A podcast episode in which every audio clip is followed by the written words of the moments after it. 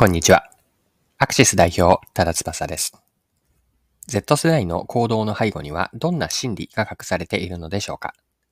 今回は Z 世代の行動特性や奥にある気持ちを紐解きます。どのような時代背景や価値観が Z 世代のサプライズアレルギーを作って、それに対してどんなマーケティングをすればいいのでしょうか？一緒に学んでいきましょう。よかったら最後までぜひお願いします。はい。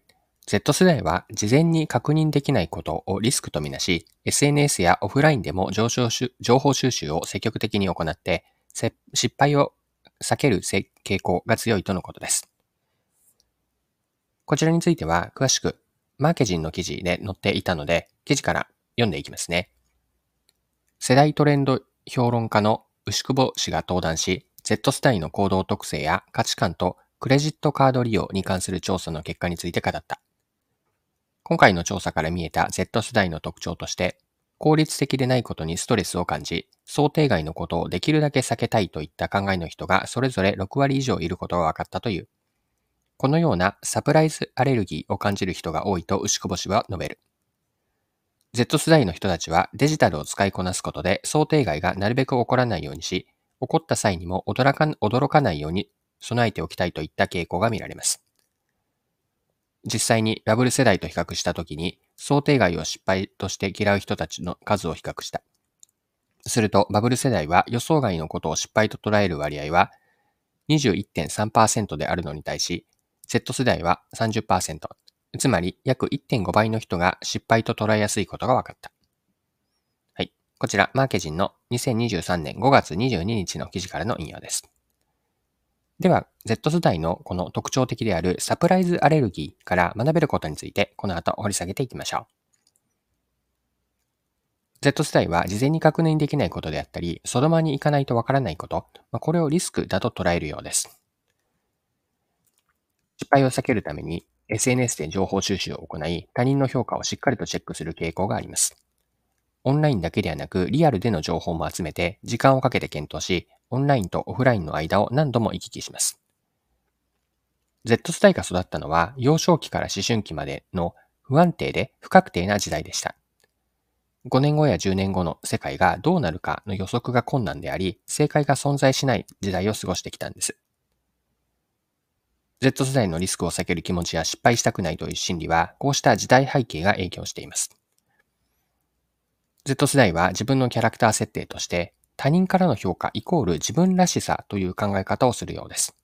他人からの評価というのが自分らしさを作っていると。友人や SNS のフォロワーからどのように自分が見られているのかを強く意識し、自分がどうありたいかというイメージを他人からの目とか他人からの評価に依存する形で作り上げています。よって他人からネガティブな印象を抱かれることを避けて自分のことを他人からこういられたいというイメージからは逸脱しないように振る舞いをするわけです。こうした価値観や心理というのは、なるべく失敗をしたくないとか、自分の失敗を他人に見せたくないという気持ちにつながっているんです。では、失敗をしたくない気持ちを持つ Z 世代へのマーケティング、これどうすればいいんでしょうか？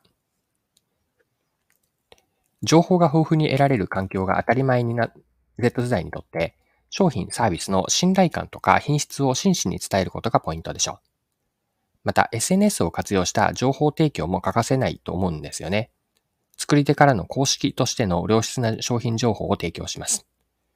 良いところも、まあそうでない面もオープンにし、期待できる商品やサービスのユーザー体験をより確実なものに持ってもらう、こんな訴求をするといいのかなと思います。はい、そろそろクロージングです。今回は Z 世代の行動特性や心理、あるいは価値観を紐解き学べることを見てきました。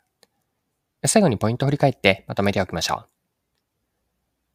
Z 世代の特徴は自分が周りからどう見られているか、これを強く意識し、他人からネガティブな印象を持たれることを避けようとします。まあ、失敗したくないとか、他人に自分の失敗を見せたくないというサプライズアレルギーがあります。